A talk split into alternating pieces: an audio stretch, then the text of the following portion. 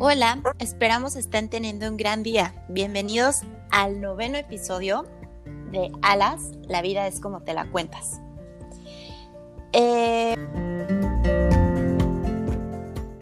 bueno, pues nos han pedido que profundicemos un poquito más en el tema que veníamos platicando en, la, en los episodios anteriores, que concretamente pues hemos hablado de las emociones y bueno, pues obviamente que una de las emociones que, más nos llama la atención y que más estamos en su búsqueda todos es la felicidad. Este, claramente tenemos aquí a nuestra terapeuta acompañándonos una vez más y quien nos va este, a ayudar a profundizar en el tema. Eh, gracias, qué gusto volver a estar con ustedes. Se pasa volando la semana.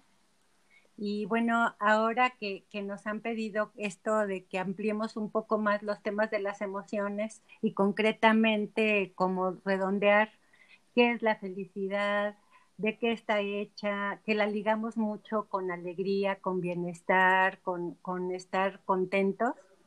Eh, pensaba que por qué no empezamos hoy al revés con un cuento que nos pueda inspirar para iniciar nuestra conversación. Así que te voy a pedir que por favor leas primero el cuento que se llama El Buscador. Adelante. Ok, bueno, pues esta historia comienza así. Em, esta es la historia de un hombre al que yo definiría como buscador. Un buscador es alguien que busca, no necesariamente es alguien que encuentra. Tampoco es alguien que sabe lo que está buscando. Es simplemente para quien su vida es una búsqueda. Un día un buscador sintió que debía de ir hacia la ciudad de Camir. Él había aprendido a hacer caso riguroso a esas sensaciones que venían de un lugar desconocido de sí mismo. Así que dejó todo y partió. Después de dos días de marcha por los polvorientos caminos, divisó Camir, a lo lejos. Un poco antes de llegar al pueblo, una colina a la derecha del sendero le llamó la atención. Estaba tapizada de un verde maravilloso, y había un montón de árboles, pájaros y flores encantadoras. La rodeaba por completo una especie de valla pequeña de madera lustrada. Una portezuela de bronce lo invitaba a entrar. De pronto sintió que olvidaba el pueblo y sucumbió ante la tentación de descansar por un momento en ese lugar.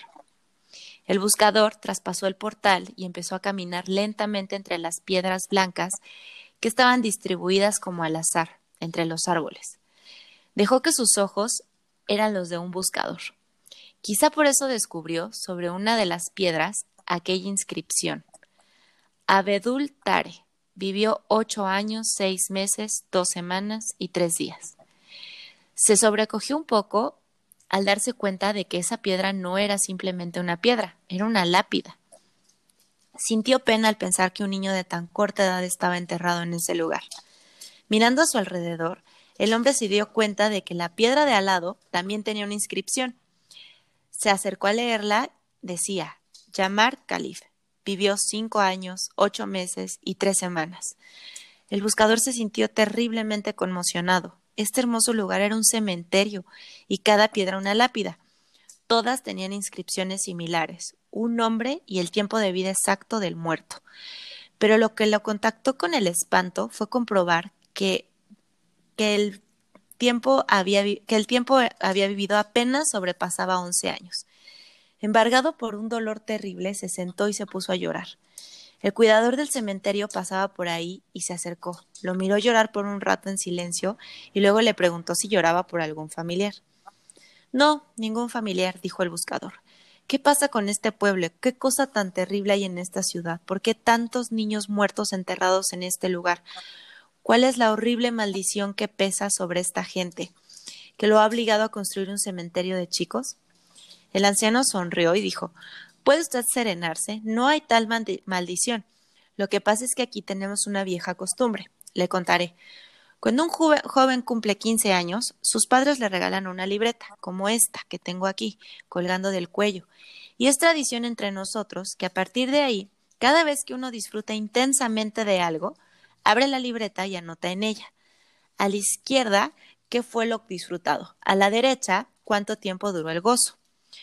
Conoció a su novia y se enamoró de ella. ¿Cuánto tiempo duró esa pasión enorme y el placer de conocerla? Una semana, dos, tres semanas y media. Y después la, y después la emoción del primer beso. ¿Cuánto duró?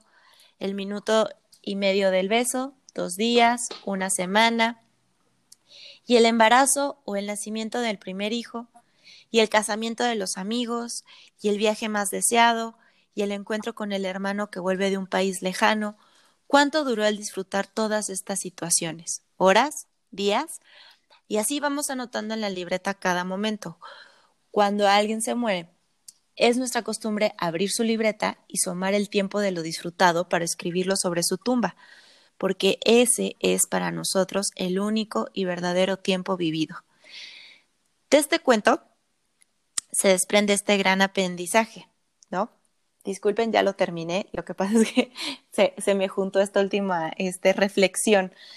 Pero bueno, realmente aquí termina el cuento y, y creo que es como, pues sí, para reflexionar profundamente si cada uno volteara a ver en este momento de su vida cuáles serían sus, eh, pues sus notas en esta libreta, cuánto tiempo realmente llevamos vivido, ¿no?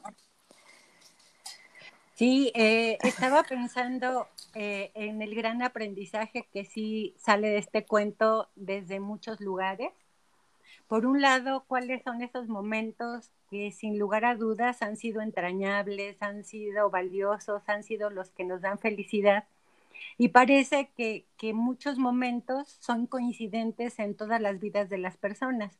Por ejemplo, esa emoción del primer amor o, o, el día de la boda o cuando nacen los hijos. Eso casi que sin discusión toda la gente lo diría. Ese ha sido un buen momento en mi vida.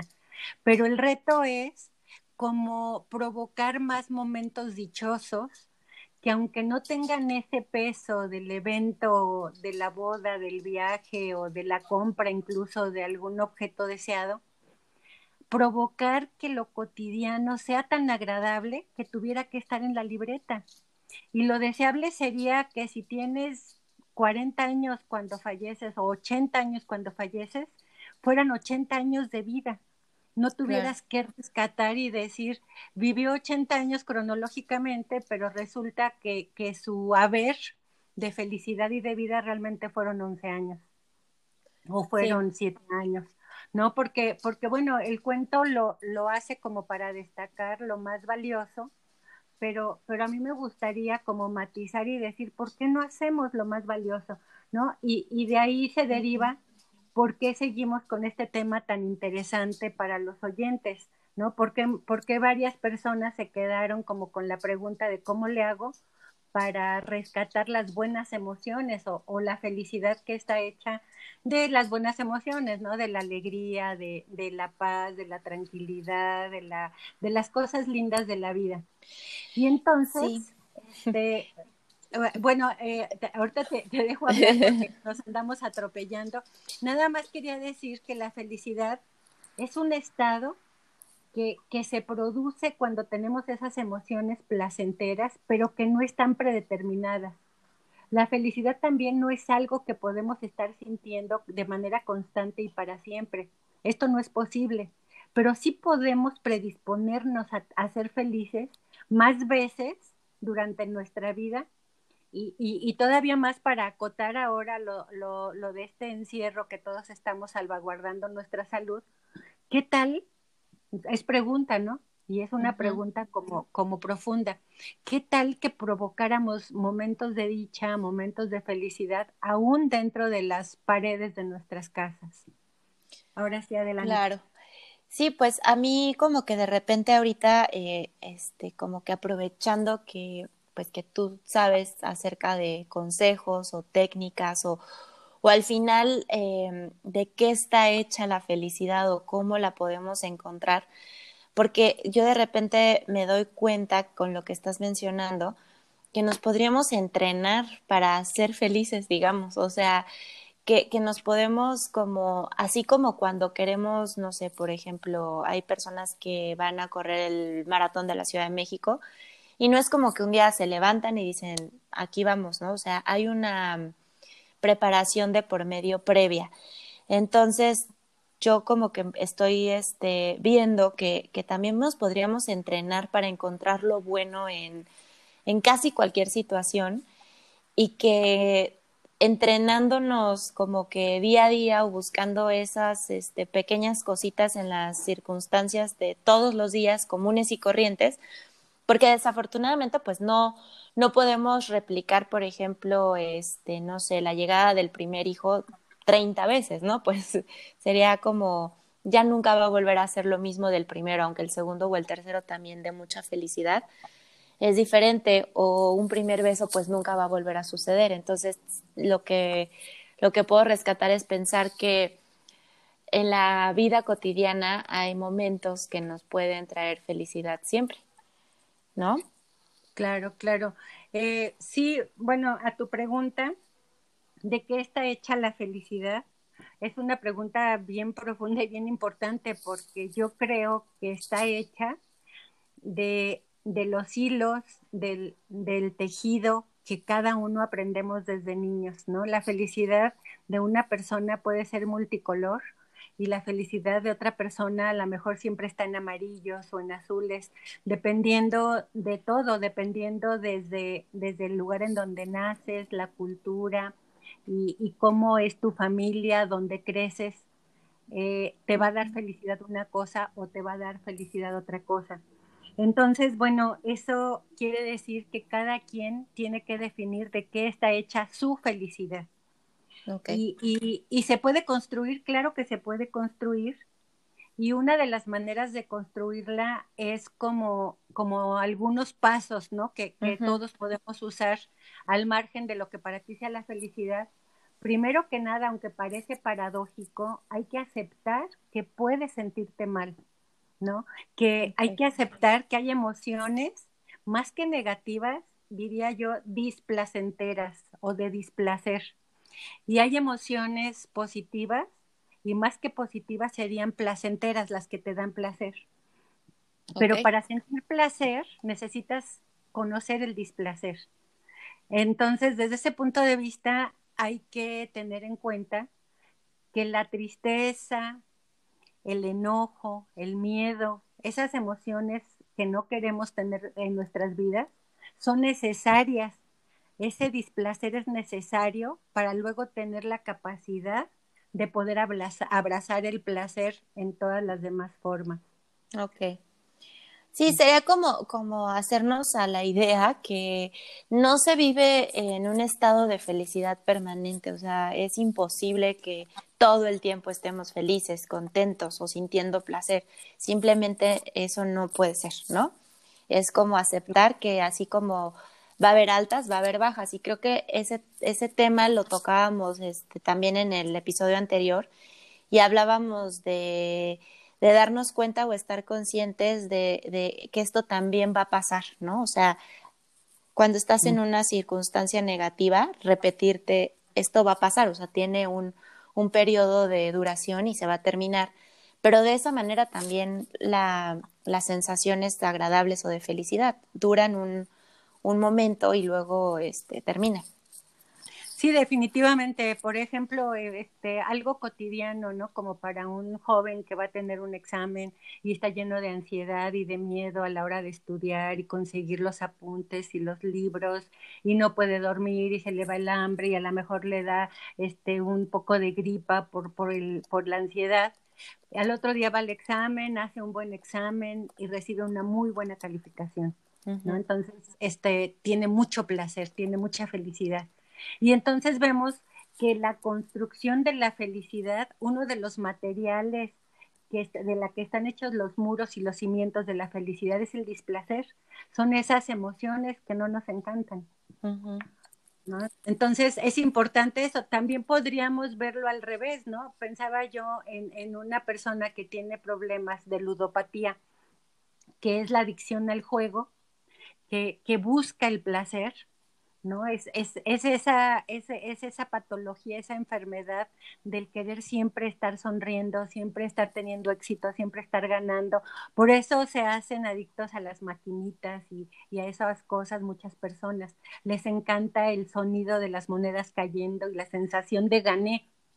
Pero resulta que después con el tiempo son personas que no logran poner límites y con el tiempo pierden hasta la casa, pierden a la pareja, eh, en lugar de placer y bienestar y alegría, ahora van a tener esa sensación de haber perdido, de fracaso, de tristeza, de sentirse rechazados.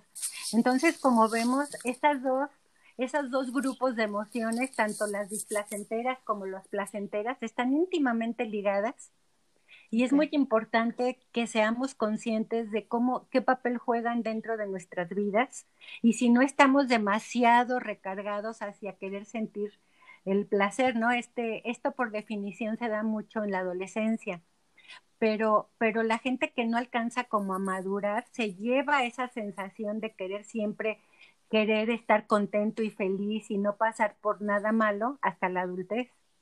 Ok. Cuando debería de ser solo como, como un trampolín de aprendizaje. Ok, sí, y como ya hacerse, este, pues a la idea de, de pues de esto, que, que sí hay como estos momentos de dicha y de felicidad, pero que también, este, como que el punto medio entre estar feliz y, y estar en la, en la tristeza o en el enojo, también esa meseta pues como de tranquilidad, eh, es como aprender a saber que la tranquilidad y la paz emocional pudiera ser también otra cara de la felicidad, ¿no? O sea, como no estoy encarcajada y en momento máximo a tope, pero estoy tranquilo, estoy bien. Pues sí, la, la, verdad, yo, eh, yo cuando te hablaba de construir la felicidad de manera individual, cuando yo, yo hago en mi caso una construcción de mi felicidad, sí los ingredientes principales son la salud mía y de mis familiares, la paz mía y de mis familiares, la tranquilidad. Es, es como, como alejado ya de esos conceptos de fiesta, alegría y carcajadas. Claro que nos gusta pasarlo de vez en cuando, pero no depositar en esa sensación ser feliz. Sino, sino en la otra, ¿no? Porque la paz y la tranquilidad sí pueden ser sentimientos y emociones más duraderos y que puedes sentirte, por ejemplo, todo un día como muy en paz, como muy tranquilo, como leyendo y que la música y el tecito o, o, lo que tú disfrutes con la gente con la que te la pasas a gusto. Claro. Sí, y creo que ahí, por ejemplo, es como mm, eh, valorar lo que tienes a, a, tu alrededor, ¿no? O sea, como literalmente quitarle cualquier expectativa a factores externos y eh, recargarse en lo que tú eres, en tu, en tu tema como más interior. Fíjate que ya te me estás adelantando, porque, porque ese es como que el cuarto punto. Ahorita va, este, ah. déjame guardarlo tantito ese comentario y, y, déjame seguir un poco como el esquema que, que habíamos hecho, ¿no? Ok. Eh, este, en el, eh, digamos que ese fue el número uno, el aceptar que hay cosas negativas, que hay emociones displacenteras y que es parte de la vida. En el número dos sería valorarnos desde todos nuestros aspectos de vida, no aceptando que podemos estar bien y sentirnos felices, aunque no todo vaya bien, ¿no? Porque es poco realista esperar que todo esté perfecto para sentirnos felices en todas las áreas ¿no? Porque si empiezas, yo, yo en terapia hago un ejercicio que le llamo la rueda de la vida, que lo divido como en rebanadas, ¿no? Quien, quien me escuche y haya estado en terapia conmigo se le va a hacer como muy, muy este, familiar este concepto. Y, y, les digo, haz de cuenta que es una pizza y la le pones rebanadas. Y una rebanada, digamos que son tus padres, otra rebanada es tu profesión, otra rebanada es la nutrición, otra rebanada es la salud, otra rebanada el ejercicio, el aprendizaje sería otra, ¿no? Es cuando tomas como, como estos eh, cursos de actualización y estas cosas. Otro, por supuesto, la pareja, los hijos en otra. Cada quien tiene como diferente este, eh, ¿cómo decirlo? Cada, cada quien tiene diferente nombramiento o letrero en cada rebanada. Y yo siempre les digo, es muy difícil que todas las rebanadas las califiques con un 10. Generalmente, en cierto momento dices, estoy bien en todo, pero me he sentido muy mal en la escuela por X. Entonces, en la, a la escuela le pongo un 4 ya por eso no vas a ser feliz y no vas a disfrutar a tu familia, tu pareja, este, tu salud, tus ratos buenos. O, o, o, lo que pasa mucho en terapia, ¿no? Están mal con la pareja, pero siguen teniendo a sus padres, a sus hijos, sus trabajos, eh, su salud, siguen comiendo rico, siguen teniendo una casa. Ya por eso ya no vas a ser feliz, porque tendemos mucho a contaminar todos los, digamos, como compartimentos o todas las rebanadas de nuestra pizza o de nuestro pastel, porque una rebanada no está bien. Entonces, a eso me refiero en este segundo, en este segundo lugar, de valorarnos y podernos sentir felices, aunque no esté todo bien, ¿no? Hay, hay un dicho muy lindo que, que, una persona que quiero mucho me lo, me lo, me lo enseñó y que dice que, que la vida no tiene que ser perfecta para ser maravillosa. Y, y de verdad este, me quedo con eso, ¿no? Me, sí, a mí me ha ayudado mucho en lo personal y para dar terapia. Sí, sí es que eh, justamente cuando haces esta como analogía o esta comparación con un pastel, eh, como que me pongo a pensar si esto fuera, si realmente se tratara de un pastel y vemos que, que una rebanada está, este, aplastada, eh, no sé, este, deshecha, digamos, ¿no? Por llamarlo de alguna manera. Y todo lo demás del pastel está perfecto. Y a fuerza ahí queremos ir a la que está este, terrible y solamente enfocarnos en esa y además decirle a todo el mundo, ¿no? Mira qué, qué rebanada más horrible tengo y mira cómo me la tengo que comer toda deshecha y, y es como que cualquiera podría venir y decir, bueno, pero tienes a tu disposición todo lo demás, ¿por qué no agarras otra? ¿Por qué no te enfocas en otra ¿no? Eh, ¿Por qué no disfrutas de la otra y esta la dejas para después? O sea, como que llevándolo a ese punto, como que no sé si es una cosa como generalizada, pero yo de repente pienso que a los seres humanos nos gusta este eh, ponerle lupa a lo que está mal y pasamos desapercibido todo lo demás que está bien, porque no sé, de repente eh, alguien que estuviera enfermo diría, yo daría lo que fuera para que mi problema fuera que mi novio me puso el cuerno, por ejemplo, ¿no? O, o, que voy mal en la escuela. O sea, como que también es este poner sobre los pies sobre la tierra y decir, a ver, sí está pasando algo, pero no es para tanto. Todo lo demás está bien, como lo decías, ¿no? Sí, exactamente. Por, es, es como muy didáctico ese ejercicio y sirve mucho. Y bueno, nada más como para abundar un poco más, si me encuentro con una persona que, que, me dice, oye, todas las demás rebanadas están bien, pues esa persona es alguien con quien debo seguir teniendo una relación porque, porque me ayuda a verme a mí desde afuera. Pero generalmente muchas personas te dirían, sí cierto, oye, qué mala rebanada, eh, pobre de ti, híjole, qué mal está, ¿ya viste cómo está aplastada? ¿Ya viste que, que, que hasta ya como que empieza a oler feo? O sea, le abonan a esta manera de ver la vida como, como de, con la lupa que mencionaba y, y, centrarnos solo en ese, y pareciera que ni para ni para ti ni para la persona que te está escuchando es, eh, es como, como factible voltear la vista hacia las otras rebanadas. Sí, tienes razón. A veces, este, también porque creo que hay como un poquito esta cultura de que cuando buscas a un amigo o un familiar para contarle algún problema, como que hemos aprendido a, pues dirían este, algunas personas, a echarle más este, limón a la herida, ¿no? Como tienes sí. razón y cuéntame y por qué te, y por qué y qué salió mal y tal, en vez de que esta persona se pudiera acercar a decirte, bueno, a ver, espérate, ya volteaste a ver todo lo demás, eh, tienes razón, es difícil que alguien pueda sí. de repente no, no este, ponerse al mismo nivel, sino decir, oye, a ver, no, vamos a ver todo lo, lo bueno. Y, es, y, y, muchas veces es con buena voluntad, ¿eh? con buena intención. Claro. Lo que pasa es que el entrenamiento desde pequeños es, es hacia ese lugar, pero bueno, este, sí. yo creo que, que, queda como bien explicadito con esto que comentamos ambas y sí. podríamos pasar, digamos que al siguiente, porque eh, no, no puedo evitar ir viendo el tiempo y que no nos pase lo de la otra vez. Entonces, Cierto. bueno, este, me, me, paso al tercer punto que sería aceptar que podemos fallar y que podemos fracasar y que eso no nos define, ¿no? Sí. Eh, porque muchas veces van a, vas teniendo como, como una buena eh, récord en tu escuela o en tu trabajo estás teniendo bien las cosas y de repente por alguna razón repruebas ese examen que era tan importante o no entregas el proyecto en el trabajo y entonces te, en muchas empresas te puntúan o te evalúan y esa MS te va muy mal. Y entonces eso te hace sentir como que ya todo fracasó, otra vez volvemos al todo o nada, ¿no? A veces no podemos decir, sí me fue muy mal aquí, pero ve qué bien salí en los otros exámenes. Sí me fue muy mal aquí, pero, pero mis otros proyectos los he desarrollado bien y si ya lo hice antes, lo puedo volver a hacer. lo, lo, a lo que quiero llegar es que se vale caerse y se vale volverse a parar.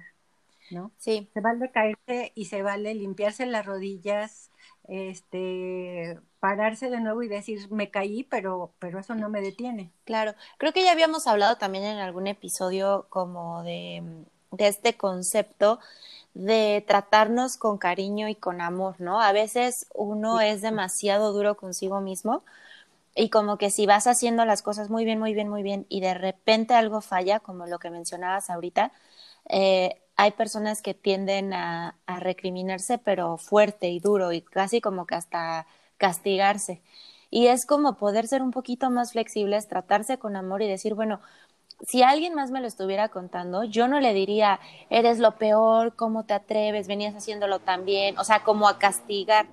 Creo que si alguien más no lo contara, seríamos mucho más compasivos y podríamos darle un consejo como más de, no te preocupes, lo que dices, límpiate las rodillas, levántate, sigue, lo venías haciendo muy bien, es un error en un universo de muchos aciertos, puedes continuar por ahí. Entonces, creo que yo lo que anotaría en este punto es, pues eso, tratarnos como más, este, como más amigos y no tan jueces o no tan, este, verdugos de nosotros mismos, ¿no?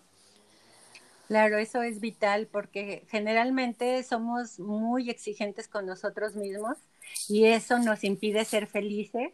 Por eso es tan importante y lo puse en estas claves para ser feliz, ¿no? Por favor, no seas tan duro contigo, trátate con cariño, eh, dite a ti mismo cuando te ves al espejo, eh, te perdono, te amo, te aprecio, eh, eres una buena persona, me caes bien, quiero ser tu amigo, tu amiga, ¿no? Como, como algo lindo que te reconforte y que te haga sentir, bueno, sí, cometí un error, pero, pero la siguiente vez lo voy a hacer mejor y se vale equivocarse porque de las equivocaciones se hace el éxito también. Claro. Y, bueno, en este cuarto punto es a lo que me refería que te nos estabas adelantando porque es agradece lo que tienes, ¿no? Sí. Agradece, sé capaz de agradecer diario lo que sí está bien. No te centres en lo que no está bien, ¿no? Porque a veces tenemos un 99% bien, el 1% no está bien y ese 1% es lo que nos está dando vueltas en la cabeza de manera reiterativa, de manera que aparece de vez en cuando esa vocecita de, sí, tienes eso, pero, pero no tienes esto otro, o, o sí eres inteligente, pero ya viste este, que tienes no sé, acné o que tienes algo que no te gusta, ¿no? Somos muy dados a, a centrarnos porque otra vez tiene que ver con eso que decías hace ratito, ¿no? Volverle a poner lupa a eso que no nos gusta. Sí, como que es o le pongo lupa a lo que no está tan bien o también creo que aquí este aplica esto que es también una cuestión muy humana, que es estarse comparando con el de al lado, ¿no? Sí, pues yo esto, pero ya viste, fulano le está yendo súper bien en el trabajo, Sutana está yendo tal cosa, o sea, tendemos mucho a compararnos y, y, volvemos a lo mismo, o sea, es como estar hacia afuera y es más como regresar hacia adentro de nosotros y decir, yo lo estoy haciendo bien con lo que tengo y, y como estoy pudiendo. Y eso no quiere decir que no puedo llegar hacia donde otra persona que de repente veo, puedo llegar para allá, nada más que a mi tiempo, a, mí a mis pasos, pues con paciencia, con cariño, o sea, eso creo que también. Sí, y además también tiene que ver con esto de que volteo y veo que el otro tiene algo que a lo mejor si lo analiza bien ni siquiera lo quiero tener. Solo es ese aprendizaje de quiero eso, pero también esto, pero también lo otro. Como niños que quieren la pelota roja, pero también la azul, pero también la amarilla y las canicas y el juego de moda y el Xbox cuando crecen y el otro juego. Como tener, tener, tener, tener es algo que nos ha llevado, según mi punto de vista, a este problema mundial que ahora tenemos, ¿no? Es uno de los ingredientes. Entonces tenemos que aprender a sentir, a apreciar más lo que sentimos que lo que tenemos. Entonces, bueno, eso, eso también creo que, que de alguna manera hay que hablarlo en otro, en otro podcast. Sí, creo que será también tema interesante para otro este episodio. Sí. Y, y bueno, lo que sigue es vive el presente, ¿no? El famoso aquí y ahora, porque pensar en el futuro o, o, o sentirnos bien o mal respecto al pasado nos hace que, que no avancemos. Es como si anduviéramos en arenas movedizas. No, no, nunca estamos en un lugar seguro porque no vivimos el, el aquí y el ahora, que es muy trillado, pero que eh, es uno de los grandes ingredientes para que seas feliz. Piensa hoy cómo te sientes, piensa hoy si estás eh, sana, piensa hoy si comiste, piensa hoy si tienes un techo, piensa hoy si tienes a tu gente amada cerca. Y a lo mejor si piensas en ese tono, vas a poder decir, caray, gracias, Gracias porque tengo todo esto y me estoy sintiendo muy, muy contenta, ¿no? Sí. Que, es eso que, que, hablábamos. Sí, yo estaba tratando de recordar eh, eh, el autor o dónde fue que lo leí. La verdad es que no me acuerdo, pero a mí me ha servido eh, como esta reflexión que dice que si estás como sintiendo culpa es porque estás viviendo demasiado en el pasado. Y si estás sintiendo mucha ansiedad, entonces estás viviendo mucho en el futuro. Y, como que ninguna de estas dos este, mm, circunstancias tienen arreglo. El pasado, pues porque ya pasó, entonces no te sirve de nada sentir culpa por cosas que ya pasaron, que ya no hay vuelta atrás, ya fueron.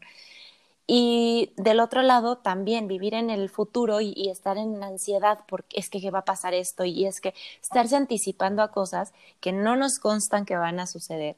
Es nada más estar dándole vueltas y vivir con esta sensación pues terrible de cosas que no podemos controlar. Entonces sí es como centrarnos en el presente y vivir en el presente es vivir en paz porque pues, estás aquí y ahora haciendo lo que necesitas hacer, ¿no? Definitivamente. Muy bien, con eso se puede cerrar muy bien esta idea. Y bueno, la siguiente idea sería eh, solo enfócate en una cosa a la vez, ¿no? Porque eso causa también mucha angustia cuando las personas quieren abarcar todo cuando las personas quieren hacer todo perfecto, ¿no? Por ejemplo, ahorita he tenido pacientes, mamás que trabajan y que tienen que, eh, ya les había dicho, ¿no? En otra sesión tienen que responsabilizarse de las tareas de los hijos y quieren tener la casa impecablemente limpia y la comida muy bien y la ropa muy bien y quieren todo al mismo tiempo y eso lo único que causa es mucha angustia y te aleja del ser feliz. Entonces, ahí la idea es, céntrate solo en una cosa a la vez. ¿Qué voy a hacer ahorita? La comida. Ah, ok, voy a hacer la comida, que es importante, pero si no logro hoy tener la casa impecable, no pasa nada. Mañana hago otra cosa. Y así tener como, como pasos seguros, confiables y que sepas que lo vas a hacer, porque ponerse metas muy difíciles de alcanzar, tanto de volumen como de calidad, lo único que te va a asegurar es la frustración. Sí, tienes razón. Oye, se me estaba ocurriendo lo siguiente. Llevamos media hora de, de este de episodio y yo mm. creo que una de las cosas más importantes de este podcast o lo que más hemos querido transmitirle a la gente, bueno, tú por toda la experiencia que tienes, es la meditación. Y como todavía nos quedan casi 13 puntos por tocar. Estaba pensando si ahorita lo pudiéramos dejar aquí, pasarnos a la meditación y en el siguiente capítulo retomar los siguientes eh, puntos para, pues para vivir en felicidad. Y así los, También nosotros para seguir nuestro propio consejo. Sí, y además porque creo que de esa manera eh, no sé, a lo mejor como tarea, no sé si, si tú en terapia eh, recomiendes esto, pero como decirles, bueno, hasta este punto hemos hablado de seis eh, eh, cuestiones importantes y a lo mejor podríamos comprometernos todos a en una semana vivir nuestra vida bajo estas seis este, consejos de estos seis, pues sí, como pasos. Y, y ver si algo cambia en una semana y la próxima semana les puedes dar el complemento a, estos seis puntos. ¿Cómo ves? Me parece muy adecuado y, creo que sí, eh, hemos dado unos que son muy, muy importantes y si los pueden aterrizar en su vida cotidiana, ya podremos a lo mejor los otros doce que, nos faltan, digo, los otros seis porque son doce en total, los podemos ampliar como se merecen, ¿no? Con, como, con su tiempo cada punto. Sí. Y, bueno, este, nada más quería como, yo había hecho una anotación como para cerrar temporalmente esto. Eh, les quiero recordar que la felicidad no es un concepto igual para todos, cada quien sabe lo que más valora, ¿no? Eh, esta semana falleció Pau Donés, este cantante de Jarabe de Palo, eh, que, hacía una reflexión antes de morir, ¿no? Decía que lo que él más valoraba en esos momentos en que veía tan cerca a la muerte era hacer un desayuno y saborearlo junto a su hija y su perro. me, me conmovió mucho porque pensé, ¿cuántos momentos de así tenemos todos los días, todos? Y no le damos ese peso de felicidad que él decía, ¿no?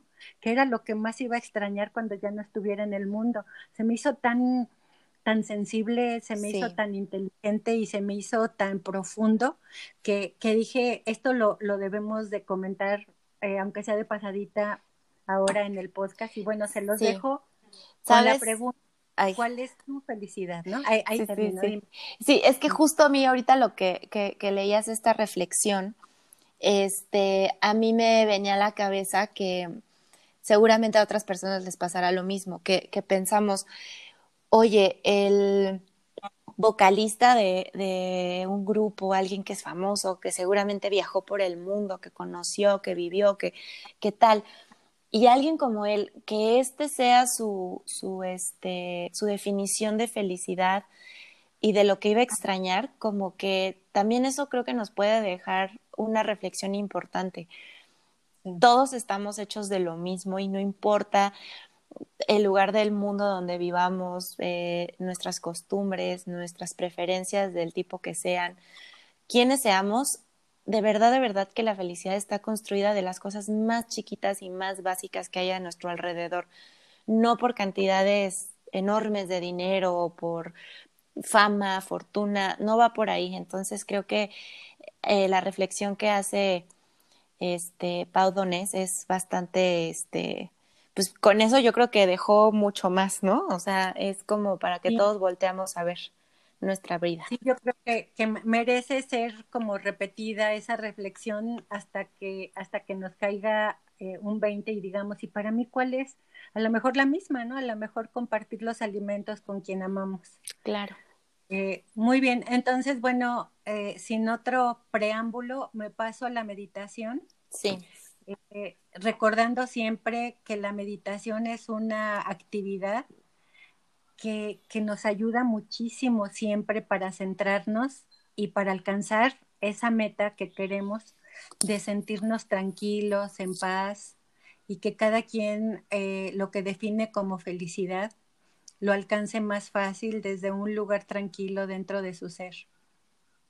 Y, bueno, a quien no pueda detener su actividad en este momento, que no pueda cerrar sus ojos, le agradecemos su escucha y, lo veremos la próxima semana. A los demás les pido que se pongan cómodos, descrucen sus piernas, se sienten, ya saben que pueden sentarse en una silla o en un cojín donde se sientan más a gusto y, y, que presten atención especial ahorita a lo que están pensando sin evaluar y sin juzgar, simplemente para saber de dónde, de dónde arrancamos la meditación, ¿no? Eh, piensen en, en, su resistencia o su aceptación a, a los pensamientos o a las reflexiones de hoy. Recuerden, cuanto más puedan, permítanse recordar en qué momento es cuando se sienten más a gusto, sin evaluar, Así relajados y tranquilos, sentados cómodamente y con la espalda recta, sin forzar, hagan una respiración larga y profunda.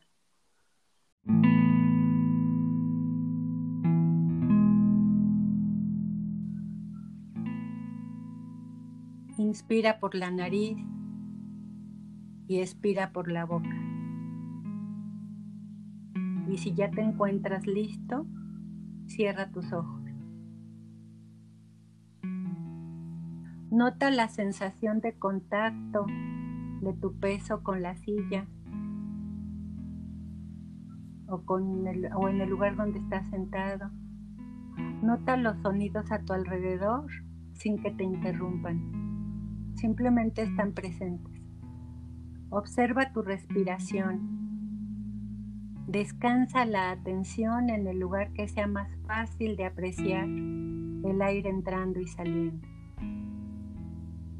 Observa cada respiración y acéptala con gentileza, sabiendo que cada inhalación, cada expiración están a tu servicio. Son para mantenerte en salud, en tranquilidad, en equilibrio.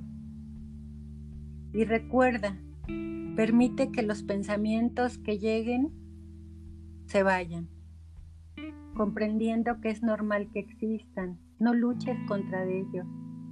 No trates de exterminarlos.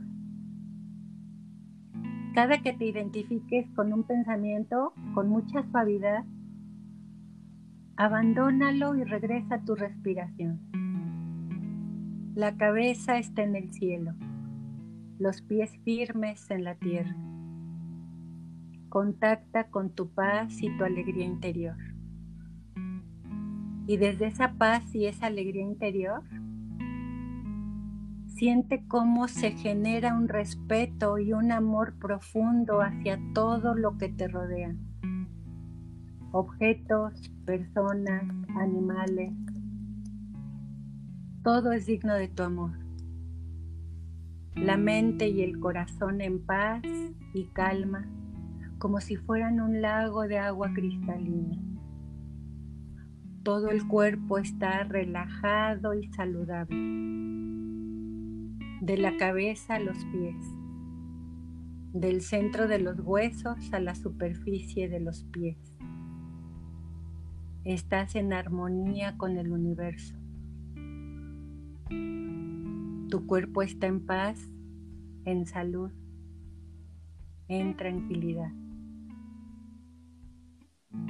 Si gustas, es ahorita el momento en donde pones la atención en la parte del cuerpo que sientes que lo necesita.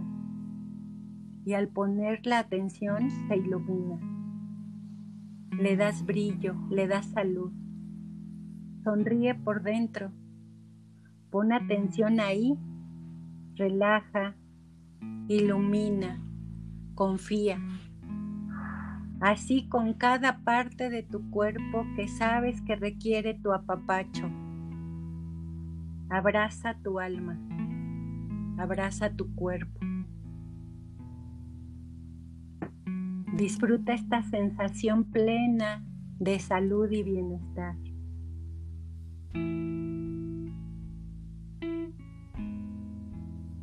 Estás en comunión con el universo. Y ahora, de manera tranquila, suave y discretamente, puedes ir sintiendo otra vez tu cuerpo. Observa la respiración, el ir y venir de los pensamientos, como si tu mente diera un paso atrás y observara a ese buen ser humano, a ese generoso ser humano que tiene salud y que merece estar bien. Así como estás ahorita es más fácil encontrar el estado de calma y paz interior.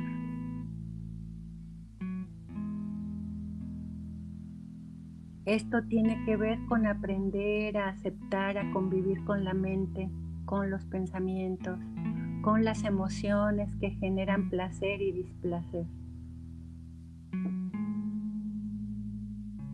Respira profundo, agradece Siente tu cuerpo. Bosteza si lo deseas, estírate y regresa a ese lugar, a tu casa donde tú estás ahora, el lugar más seguro. Y a tu tiempo y a tu ritmo puedes abrir los ojos. Siente cómo, cómo estás ahora en este espacio, si hay alguna diferencia. Estamos terminando la sesión.